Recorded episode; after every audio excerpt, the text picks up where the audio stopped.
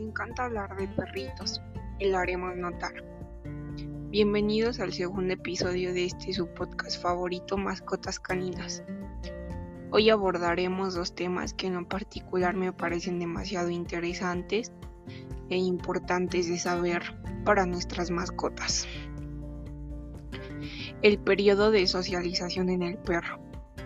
Comienza a las tres semanas de edad cuando el cachorro es capaz de separarse de la madre y dura hasta las 12 semanas, edad a la cual los patrones de comportamiento infantiles terminan y los cachorros son más atraídos por la interacción en el ambiente que por la de su madre y sus hermanos. Durante este periodo observamos la mayor maduración neurológica, física y conductual. El sistema locomotor es capaz de permitir que los cachorros reaccionen al ambiente. El sistema nervioso se acerca al adulto y comienza el aprendizaje. Los cachorros comienzan la tendencia de acercarse a los extraños a la edad de 3 a 5 semanas, pero a su vez progresivamente comienzan la tendencia opuesta alcanzando el pico de evitación a la edad de 14 años. Si nosotros privamos a un cachorro desde el nacimiento hasta las 14 semanas de contacto total con humanos, en el futuro tendremos un perro que nunca tolera la presencia cercana de uno de nosotros. Es decir, siempre se, se sentirá incómodo y manifestará un comportamiento huidizo, es decir, que huye a menudo para evitar el contacto ya sea por timidez o por miedo. Pero no entendamos mal, para que el cachorro se socialice con el humano no es necesario que lo reforcemos con comida, ni que prestemos atención a sus lloros ni a sus ladridos causados por el distrés de la separación. El proceso se lleva a cabo por sí solo. Si el acontecimiento negativo supone un trauma para el cachorro, este puede desocializarse y reaccionar con miedo o evitación ante sucesos similares. Un buen ejemplo podría ser la vacunación en la consulta del veterinario.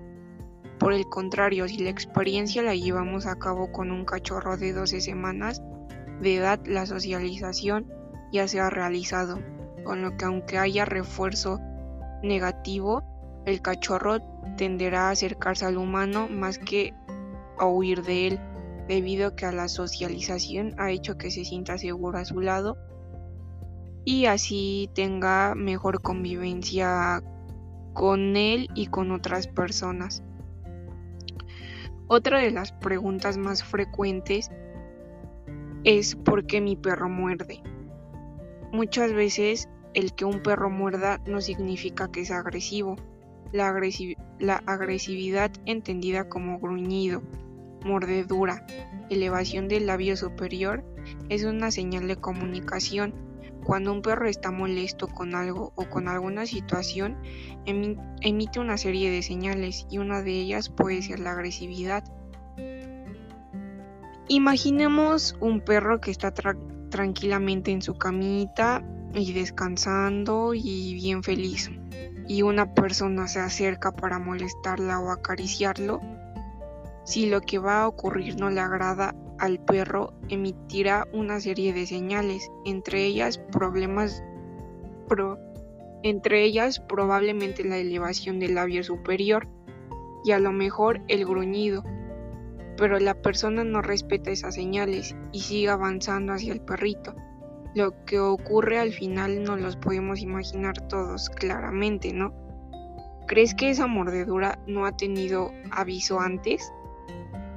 Pues claro que sí. El problema es que no nos hemos dado cuenta de las señales o las hemos interpretado. Por eso mismo nos debemos de informar más de estos temas porque pues como bien dicen no sabemos que ellos tienen señales y que nosotras no las podemos interpretar. Eh, em, bien dicen que si respetas el gruñido, estás respetando el sistema de comunicación del perro, pero si lo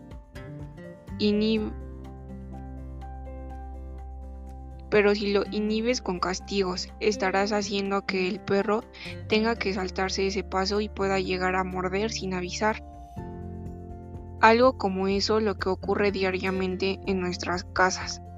Errores en la comunicación entre perro y dueño que llevan a interpretaciones confusas como mi perro es agresivo, me ha mordido sin motivo, mi perro muerde sin aviso, mi perro es dominante. Son interpretaciones antropofórmicas y lo que es peor, la mayoría basadas en teorías obsoletas que no obedecen a un diagnóstico concreto. La teoría de la, dominancia es la, la entendida. Hoy en día, y aunque no lo creas, la mayoría de las veces el perro muerde por miedo. Si tenemos el perro del ejemplo anterior y la persona se, se aproxima hacia la distancia de huida, el perro huirá si tiene espacio hasta volver a alcanzar de nuevo la distancia de seguridad con la persona.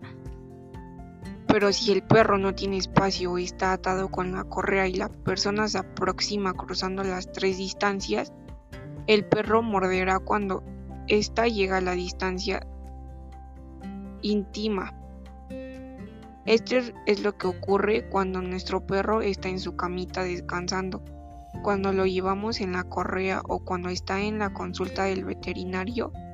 Él estará emitiendo señales durante todo el recorrido que hace hasta él, la persona u otro perro. Y esas señales están para que se interpreten y se actúen en consecuencia. Si no se hace, habremos llegado a un punto de no comunicación con el animal con lo que quiere por todos los medios es evitar que la mordida final ocurra. Y ahora me dirás, ¿y entonces qué hago cuando mi perro gruña? Pues muy fácil, busca lo que le ha molestado e intentado modificarlo en positivo. No te bases en qué hacer cuando el perro gruña o muerda, sino que evitar que llegue a eso.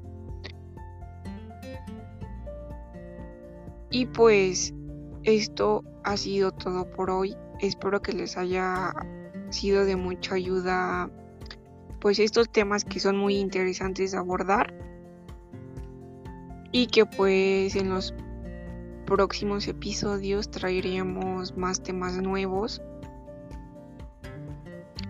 y que sean de su interés para que pues el perro tenga una mejor convivencia con ustedes.